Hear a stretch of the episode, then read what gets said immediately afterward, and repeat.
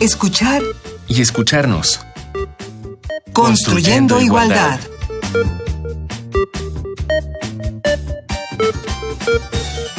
Esto es escuchar y escucharnos. Estamos construyendo igualdad. Qué bueno que nos acompañan. Hoy vamos a hablar sobre familias diversas. Y hoy nos acompaña para hablar sobre esto la licenciada Elsa Conde. Elsa es feminista, psicóloga social, ella es egresada de la UNAM, integrante de diversos grupos y organizaciones de mujeres. Actualmente es directora general del Programa de Asuntos de la Mujer y de Igualdad entre Mujeres y Hombres de la Comisión Nacional de Derechos Humanos. Elsa Conde, bienvenida. Gracias, muchas gracias por la invitación. Bienvenida, vamos a, a escuchar y a escucharnos el día de hoy. Y pues hay diferentes formas de amar, de vivir y de organizarse. De eso es de lo que vamos a hablar. Entonces vamos a escuchar qué nos dijeron a quienes les preguntamos cómo viven, cómo aman y cómo se organizan.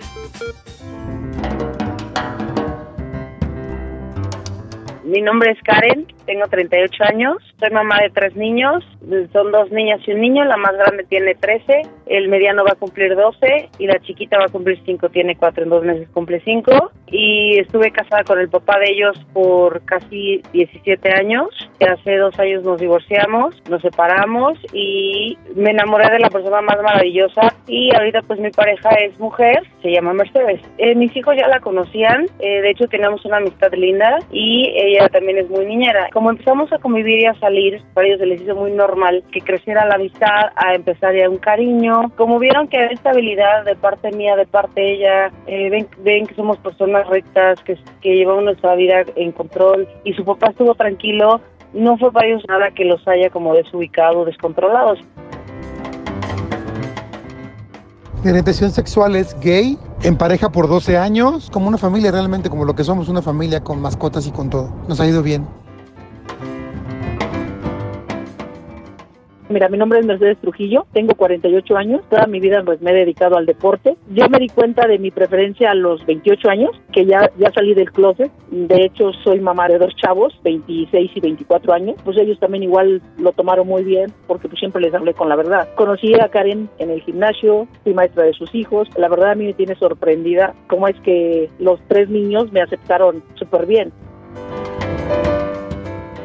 Yo soy Ale Curtaza, soy transgénero, soy un hombre transgénero, tengo 33 años y hace tres que fue que decidí ponerme la piel que me correspondía. Yo ahora mismo no tengo pareja, lo acabo de, de terminar hace un par de meses, entonces estoy, soy, soltero, pero bueno, claro que como cualquier ser humano, mi meta o mi pues mi ilusión en la vida obviamente es, es formar una, una, familia, ¿no? Tener una esposa y, y obviamente eh, hijos de por medio tema de los hijos lo he platicado varias veces y lo tengo fijo de que quiero tener hijos. Ahora, opciones, pues hay varias, ¿no? Opciones puede ser una, inseminación artificial, quiero tener hijos, pero obviamente yo no los voy a tener. Entonces necesito a, a pues a la persona con la que con la que voy a estar, ahora sí que, que, cargue al bebé, ¿no? Entonces, una opción pues es inseminación artificial. La otra opción es in vitro, que serían pues así para que tenga un, un poco de los dos. Y la tercera opción, pues adoptar. La verdad que sé que hay muchísimos, muchísimos niños en este mundo, pues con esta necesidad, ¿por qué no también ponerlo ahí en, en la mesa? Hola, mi nombre es Bárbara. Estoy casada con Marcela. De momento, nuestra familia está conformada por nosotras dos y tres gatos. Marcela y yo morimos de ganas de ser mamás. Hasta ahora, nuestra decisión ha sido que primero ella se embarace y posteriormente yo. Pensamos hacerlo por inseminación artificial. Afortunadamente, cada vez hay más opciones en el mercado. Tenemos muchas ganas de ser madres, porque las dos tuvimos infancias dulces y felices, y nos llena de emoción poder crear esa magia para una vida nueva, y también nos ilusiona mucho tener una familia con crecimiento vertical. Cuando hablamos de tener bebés, mucha gente lo toma a broma o ven a nuestro matrimonio como si fuera de kermés o algo sin valor. Muchas veces nos dicen que cómo pretendemos que crezcan plenamente unos niños si no tienen una figura paterna. Sin embargo, creemos que todos esos estereotipos irán cambiando. Hasta ahora, el mayor reto ha sido empezar a buscar escuelas donde sean incluyentes con familias homoparentales.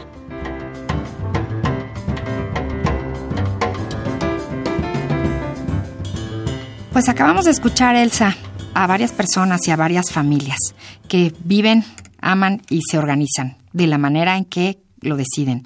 ¿De qué manera somos familia actualmente? Somos familias de maneras diversas.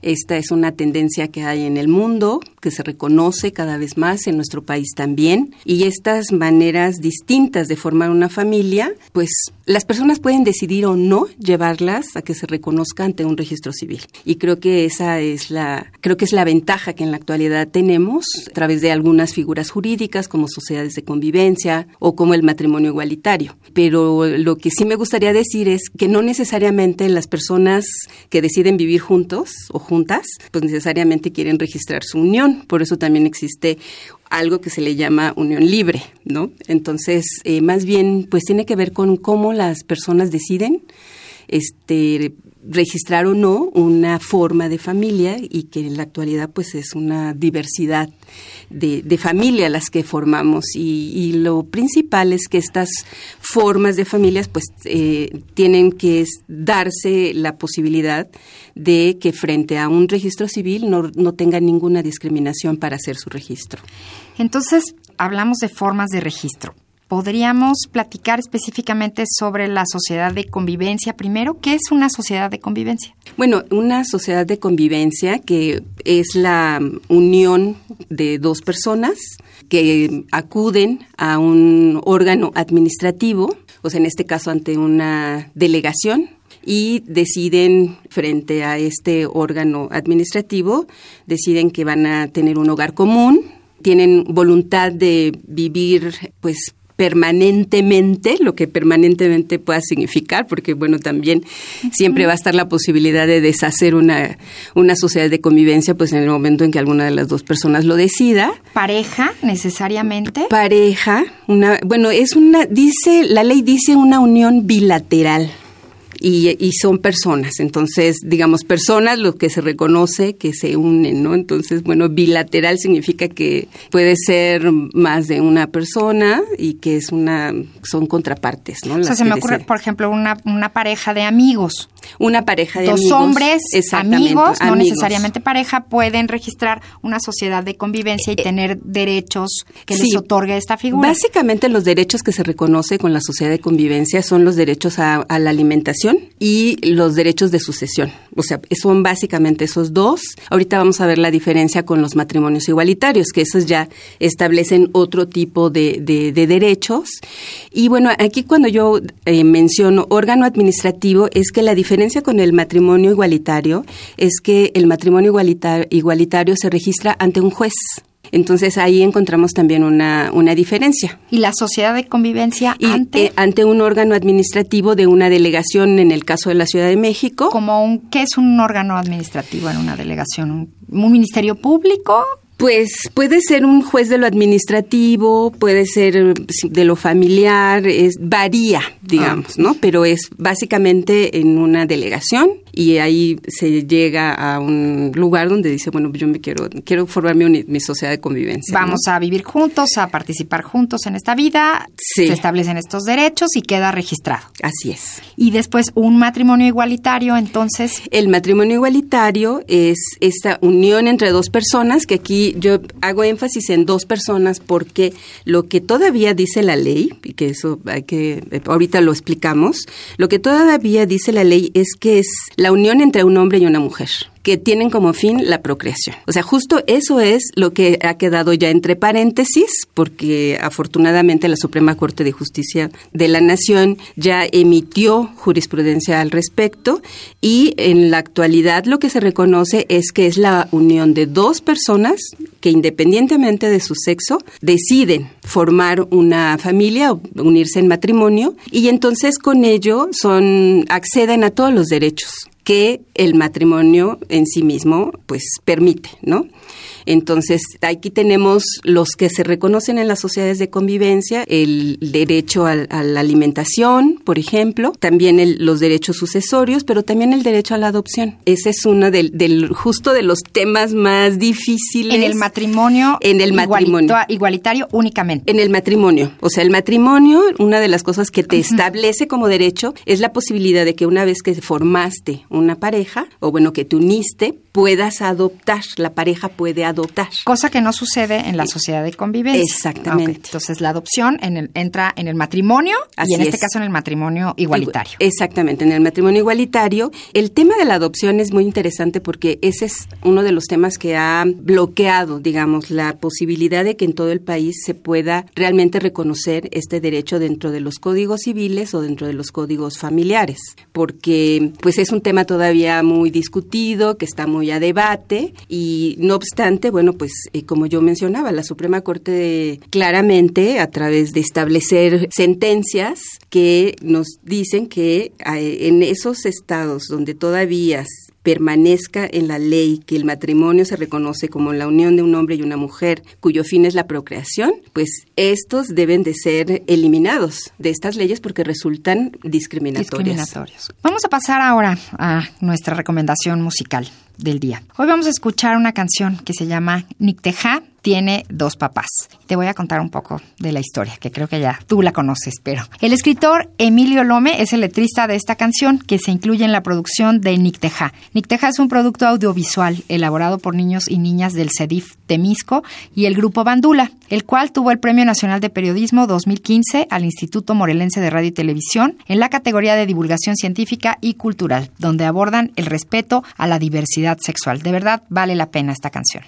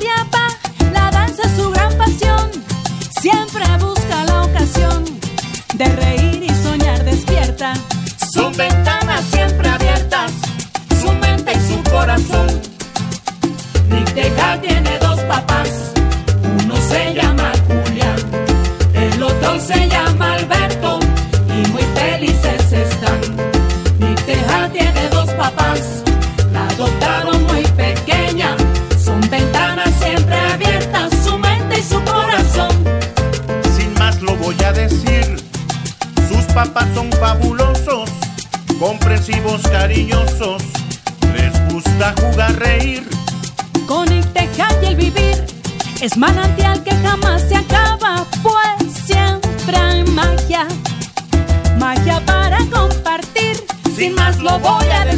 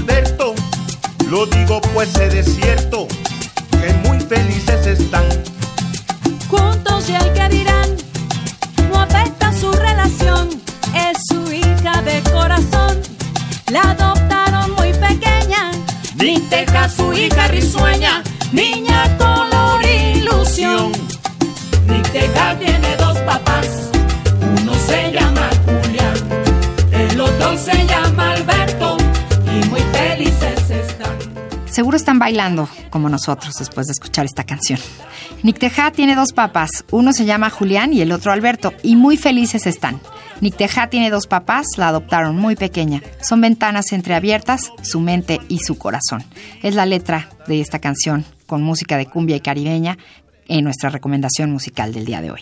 Elsa, ¿y qué significa este reconocimiento a las familias diversas?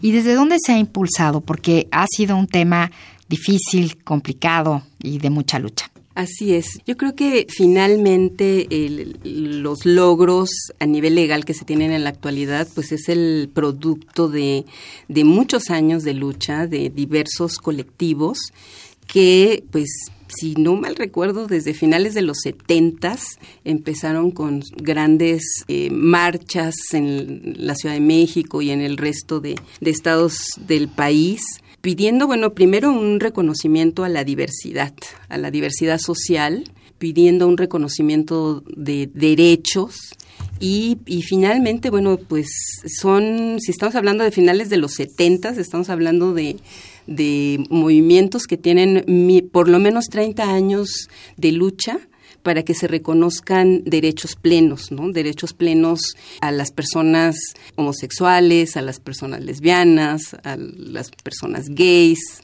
a todas las manifestaciones, digamos, de la identidad sexual y de género y este reconocimiento, bueno, pues no puede quedarse solamente en un reconocimiento social, es decir, que solamente, entre comillas, sean bien vistos en la sociedad, sino que ese reconocimiento pues tiene que trascender a nuestras leyes.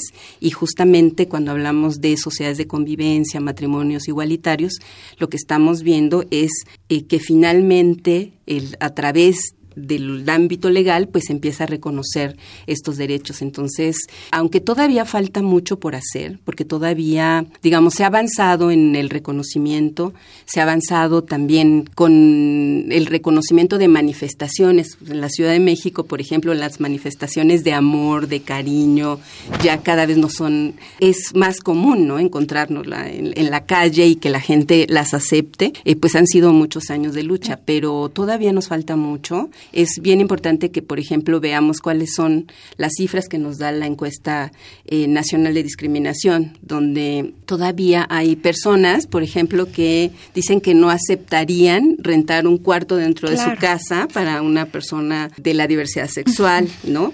O eh, todavía hay una gran manifestación en la sociedad de personas que dicen que las personas que se pueden casar, que pueden tener su unión de matrimonio, pero no pueden adoptar. Entonces, por ejemplo, este, esta cosa del deber ser, o sea, de, un alguien que está dictando cómo deberían de ser las familias y cuáles son los derechos que sí se deben reconocer y cuáles no, pues son cosas que todavía están en la sociedad, que son cambios que requieren, pues, dejar fuera estereotipos, prejuicios y que realmente nos preocupemos en el bienestar, ¿no? En el bienestar de las personas y de las familias. Y bueno, traer frases a mí, hay una que yo siempre me gusta mucho recordar que es de Foucault, donde dice, bueno, pues finalmente el amor no tiene sexo. claro. Y hay mucha lucha eh, en la calle, ¿verdad? Mucha lucha individual, mucho mucha violencia, mucho riesgo. Hay mucho riesgo y mucha violencia. Al que se han sometido las personas que han salido por esta lucha. Así es, así es. En México hay 15 estados que reconocen el matrimonio igualitario. ¿Qué detiene el reconocimiento a nivel nacional, Elsa? Bueno, yo mencionaba que hay todavía muchos prejuicios y estereotipos y que hay todavía una opinión pública no favorable necesariamente al reconocimiento de las del matrimonio igualitario y que eso pues permea también al ámbito legislativo, ¿no? Porque aunque por un lado están eh, la, la clara postura de la Suprema Corte de Justicia de la Nación y por otro lado la Comisión Nacional emitió su recomendación general 23 en el 2015, donde solicitaba a todo el a todo el país legislar en la materia, es decir, legislar para que se reconociera el matrimonio igualitario. Y, y a la fecha efectivamente tenemos todavía que pues más de la mitad de los estados del país no han legislado e incluso hay algunos estados del país que aún teniendo la sentencia de la Suprema Corte, los legisladores no han cambiado las leyes.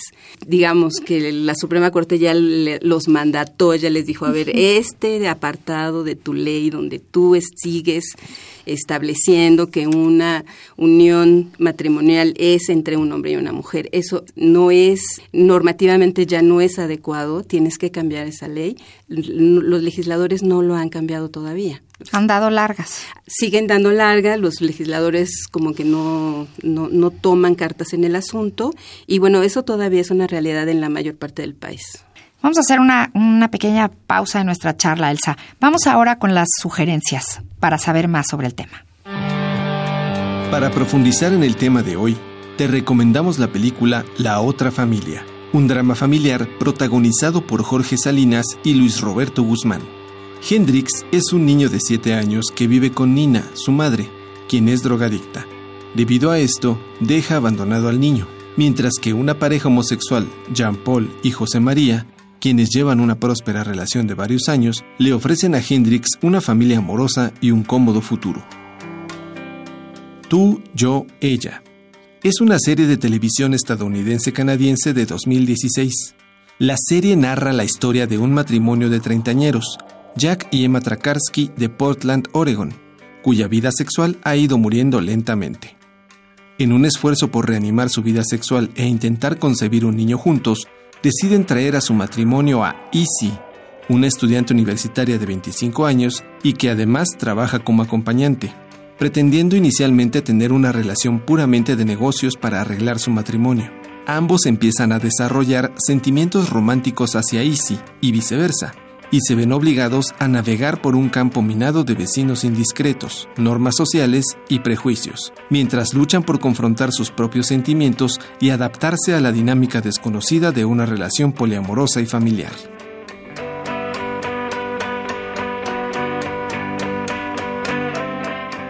Y entonces, bueno, está, está detenido esto, el reconocimiento en muchos estados.